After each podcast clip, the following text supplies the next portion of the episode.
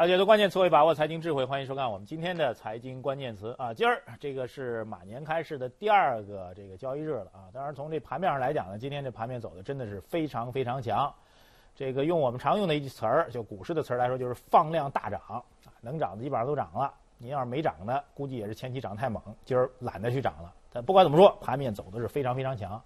什么原因啊？各种的这媒体啊跟报道又开始总结一二三四五六七八各种各样的利好。我们觉得这种利好啊，其实实打实的利好确实是有的，大概就这么几个方面。第一个是关于宏观方面的货币政策的，央行的四季度的宏观的货币政策执行报告已经出来了，这事儿我们待会儿再跟您说。宏观的事情放到后面。另外一个重要的消息啊，从这市场的一个惯例上来讲，就是在每年的二月份，有人做一统计啊，就是惯例来讲，A 股市场到了每年的二月份都走的比较好。因为二月份前前后后啊都是这过年的时间点啊，大家一般这春节的时间点啊，这心情都比较开心，啊，这老人给孩子，老人给了这红包了啊，这年轻人也发了年终奖了，小朋友也拿了压岁了，所以心情比较好啊。老人看到小孩在一块儿，虽然付钱，但也很开心啊，所以心情好。当然这是不靠谱的一个分析，但是惯例来讲，二月份整个的股市表现一般都是偏强的。A 股的所有年度的历史比例上来讲，已经。证明这一点，所以第一个是宏观的因素，待会儿说；第二一个就是这时间点，惯例来说就是这样啊。第三点，我们觉得很重要的一个，就先给您看一负面消息，就一个今儿一大早就听到一个关于食品安全的一话题啊，就很多人特别喜欢那个洋快餐，名字叫做赛百味啊，结果这公司啊爆出来这个所谓的它的面包当中含有所谓的类似于鞋底的这个制造的材料，这又是一老外哈，外国的这个食品公司爆出来一个食品上不安全的一个事儿。很多人高兴，别老说中国人食品不安全，老外也一样。当然，赛百味公司自己澄清了，说在中国生产的面包啊，没添加这种所谓的添加剂，是安全的啊。你们不要不要觉得这这在中国吃这赛百味的面包就吃鞋底子一样，不是两码事儿。这事儿就跟股市没什么关系。我们要讲的今天跟 A 股市场有关的国际性的话题什么呢？就是这新能源汽车的话题啊。今儿这整个的盘面上来讲，我们觉得真正值得关注的板块。就是这个新能源的一个汽车的板块，一方面呢是财政部、科技部、工信部、发改委四部门发布了这个关于新能源汽车推广的相关的计划，补贴两个字是其中最重要的点。另外一个更重要的点，为什么要提赛百味呢？就是中国的 A 股市场现在在选择主流的投资品种的时候，老喜欢盯着海外。提到新能源汽车，提到电动汽车，所有人都会想到特斯拉这家公司。当然有人觉得特别。就不行，哎，特斯拉又怎么了？你不就电动车吗？你不就美国公司吗？有什么了不起的？那日本的这个很多的这汽车制造厂商，这油电混合的技术已经很成熟了，干嘛你就这么牛呢？其实我发现，就是现在的投资的一些产业跟领域，如果真的去看国际上最顶尖的产品，你就会发现其中的差距了。比如说这特斯拉，讲俩讲两个故事，你就知道了。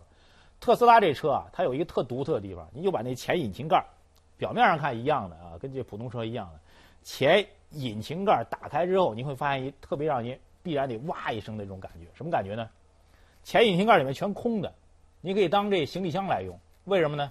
没发动机，没这个电线，没这些这个机械传导的设备，所有的这设备都在这个汽车的底盘上。前后备箱之外还有一前备箱，这是技术突破吧？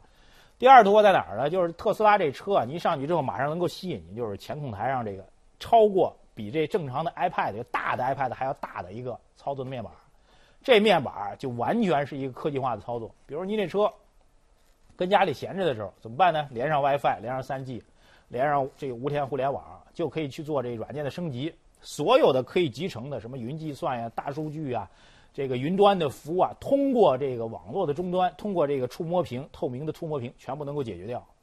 所以它已经不是一个汽车的概念，它跟当年福特公司做出来的汽车是完全两码事儿。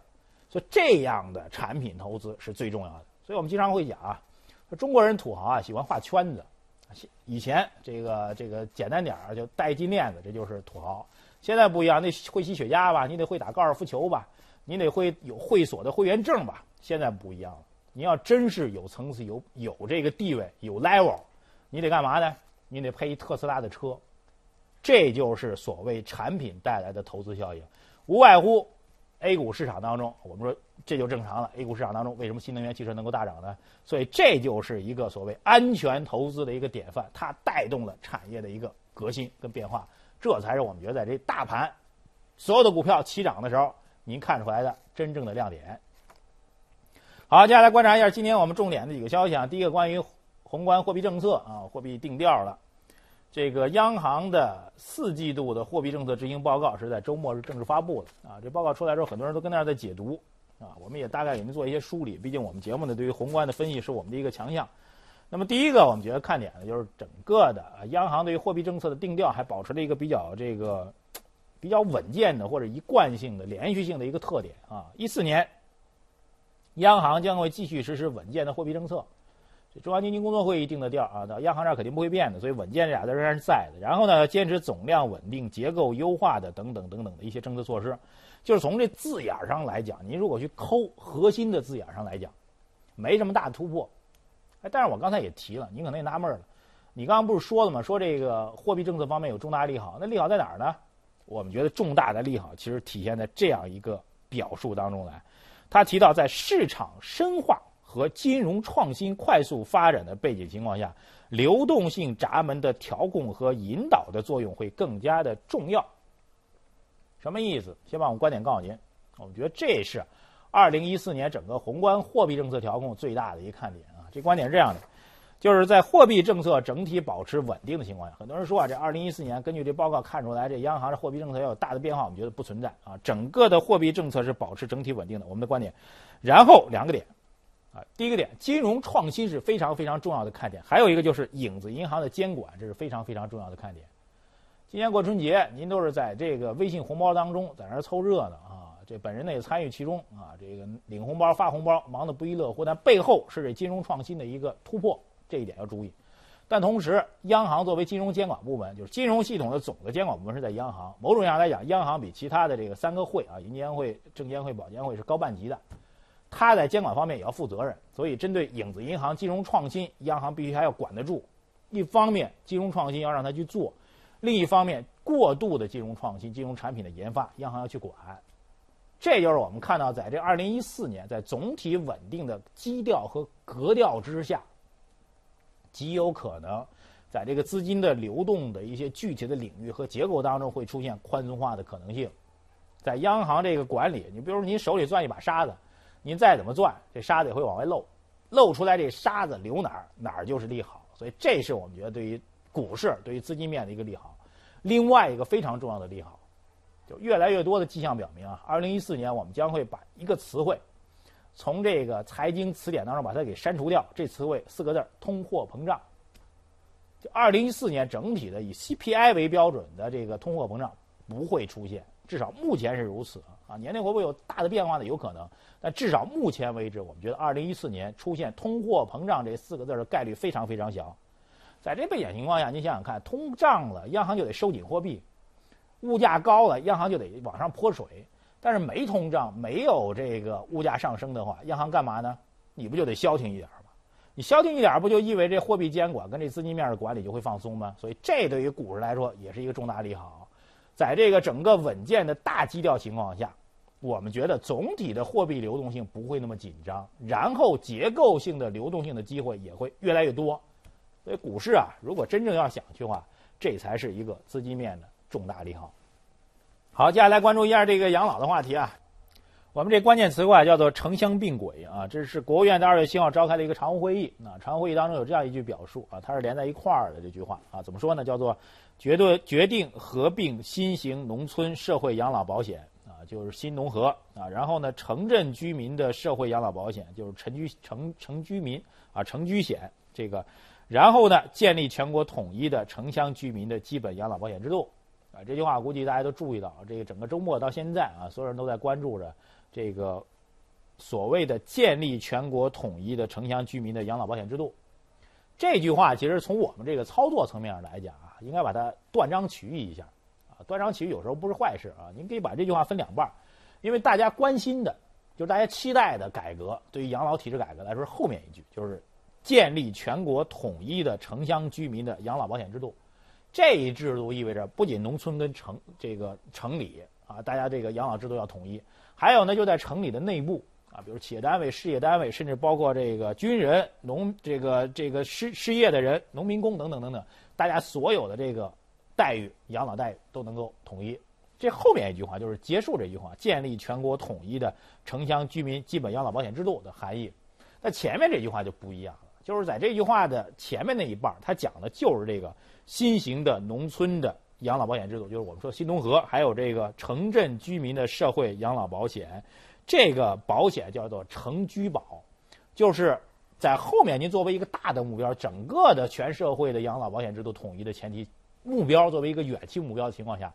现在要干的是前面这事儿，新农合跟城居保合并了，这两件事情是完全是两件事情、两回事儿的事情，不要把它联系在一块儿。所以很多这报纸啊或者一些评论啊就开始在那高呼说太好了，这个整整个的中国养老保险制度、城乡的养老保险制度总总算是并轨了。其实不是，为什么呢？比如说这城居保，给你举一例子，我刚才讲到了这个新农合跟城居保，这是这次真正并的两个养老保险制度。那大家可能具体不太熟啊，什么叫做城居保呢？给念一下它严格定义，您就知道了。可能跟电视机前的人啊压根儿没关系，啊，跟这农村的老百姓也没什么关系。怎么说呢？城居保主要针对的是城镇年满十六周岁以上、没有正式工作和生活来源，或是丧失劳动能力的人员，以及有劳动能力但是却没有正当职业的人员，这部分的养老保险。啊，这么城里面居民啊，几个亿肯定有的，但是这部分据说涉及的人员只有几千万，所以这面儿一下就收窄了，没有您想象当中这个所谓的城乡一体化的彻底并轨的概念，它只是针对城里面大概几千万人口的一个小的保险的险种。还有农村的新农合，为什么把农村的新农合跟这城居保放在一块儿呢？其实某种意义上来讲，您可以这样来理解：我们的城居保针对的是在城市当中没有人按月给您发工资的这批人。哎，这就是所谓城居保的概念。那农民呢，或者在农村拿养老保险的这新农合的一个参保人员呢，您也可以这样来理解，就是他除了这个养老金每个月发给他之外啊，就是他日常的生活当中，还在工作期当中，没人按月给他发工资，这是农民的一个基本定义。这农农民和城里人的一个基本定义的差别。所以这种合并它不是一个实质性的突破。我们在这节目当中特别吸引，一定要针对这事儿要断章取义。所以我们觉得这种所谓的城居保和新农合的这个养老制度的统一，它不是这个养老制度的一个大一统，更重要的是养老福利，全中国从农村到城市，农村内部新农合、老农合到城市内部的全面的大一统，我们觉得还很早，这阵儿仍然是任重而道远啊。比如大家提的比较多的，在城里面提的比较多的，就是这企业单位的退休人员。跟这个事业单位还有公务人员的退休的待遇完全不平等的问题啊，出现这种不平等的这种差距的问题。当然，我们这随随着最近十年啊，连续十年，这国务院呢每年都是对这这个企业退休人员每年给他们涨百分之十的退休工资，这个差距正在逐步的缩小。但是，并不意味着整个的养老保险的统一已经取得实质性进展。所以，后者就我刚才提到的城市内部的企业单位跟事业单位和公务员之间这两两个社会领域当中的。养老退休金的差距，这才是大家关注的焦点。当然，我们相信这问题肯定会解决的。毕竟这国务院会议当中提到的要建立全国统一的城乡居民的基本养老保险制度，所以我们觉得这方面也会进行破题的。只是在今天节目当中告诉您，这个城乡并轨只是开一小头，并没有迈出实质性的核心的突破。好，接下来关注一个跟企业有关系的话题啊，是非常有名的一个企业，叫做高通。高通这个公司一方面特别高兴啊，一方面中国这四 G 牌照正在刚刚开始发牌，所以高通公司的这个钱又开始赚了，又要发财了。那另外一个问题啊，就是中国的通信工业协会旗下的手机中国联盟，啊，昨天向我们的这个行政部门、国家发改委啊，这个正式递交了一份关于高通的商业模式损害中国手机产业的报告。核心意义就是指这高通公司啊存在这个所谓的垄断问题，存在在垄断的优势情况下去过度收取专利费和大售的行为，这事儿成为了我们今天关注的 IT 行业的一个焦点。技术方面存在不存在垄断呢？很显然，我们说这高通公司啊，在这个手机芯片核心技术当中啊，基本上占据这个市场百分之六十的份额。说这公司如果从市场份额上来讲，确实很牛很厉害。但与此同时啊，这些很多手机企业对它的意见就在这儿：我买你这芯片的时候已经付了钱了。然后在这使用过程当中啊，还要给你要付钱，这就是所谓专利费的概念啊。有这样一个统计，说一部手机的毛利率啊，便宜点儿的国产的手机，毛利率百分之十，但是还要拿百分之五的这专利费给高通，所以这手机公司啊不高兴了。这事儿怎么来理解呢？我们觉得从法律层面上来讲，我们觉得这确实是一个积极的进步啊。从这个最近一两年开始啊，监管部门对这国际垄断企业进行了不断的下手跟动刀子，这是一件好事儿。但另一方面，我觉得也应该提起我们关注的就是，就是对于科技公司来说，就类似于高通这样的科技公司，它能有今天这么好的一个社会地位，究竟是怎么来的？我先把结论告诉您，就是从我们历史经验来讲，我们对于高通这次面临的反垄断的诉讼，我们的手机厂商能不能获胜，我们去持一个怀疑的一个打一问号，我们觉得是值得怀疑的。为什么呢？给你讲一故事啊，高通公司很多去过这公司的人啊，一进这公司大门，有一个很大的这个液晶显示显示的一个这个所谓的液晶墙，这液晶墙上展什么内容呢？展示的是高通公司自己有一千四百到一千五百项的专利技术，在这液晶墙上在滚动，这就是公司最牛的地方。有专利就要收费，收费是没有任何问题的，这是第一点。第二点，就是提到专利收费的时候，我们就会想到这高通公司的专利收费，它的核心在于什么呢？在于它有这个专利的能力。所以争议的焦点不是在于收不收专利费，而是怎么把这专利费压下来的问题。但你想想看，如果有一事儿，你说不让你干，你干了。那我们监管部门、法律部门可以问你叫停，可以问你问责，但是如果讨论的焦点是啊，你这事儿你可以去做，但是你不能做的这么恶劣，你得给我们点面子，这事儿法律部门就有麻烦了。所以对于这件事情的一个后果，最大的问题就在于此，就是怎么去问他把这个费用去压下来，这可能就会成为一个大的问题。啊，提到高通公司啊，这 IT 业界还有这样一个说法，就开玩笑的，说高通公司啊最牛的地方在什么地方？就是这公司啊内部的法律工作人员。比他的 IT 的这工程师还要多，因为他的这专利技术已经很多了。这专利技术从 3G 时代到 4G 时代，已经占据了很多很多的专利技术了。有可能技术研发方面啊，他已经不这么大投入了啊。当然只是开玩笑。但是另一方面，他的打官司特别多，所以他还有很强的法律诉讼的能力。所以从我们节目角度来讲，我们觉得高通公司在这次诉讼当中啊，不会那么悲观。对于中国的手机厂商来说，能打赢这官司，压力是比较大的。但是翻回头来讲，我们还要再提一句：高通公司当年做 CDMA 的 CDMA 的这网络技术的时候，所有的电信厂商都在做 GSM。高通公司真的是这个忍辱负重，自己先做了硬件，做了制造业，把 CDMA 的产业做出来之后，把制造业全部卖出去，现在留的就是核心的技术跟专利，靠的就是技术跟专利赚钱。所谓一流企业做标准，当我们在用别人标准的时候，让你付钱了，付的高了，你想把它砍低点哪那么容易呢？好，以上就是我们今天重点关注的几个关键词儿。欢迎关注我们第一财经资讯的官方微信来参与节目的相关互动。我们下次节目时间再见。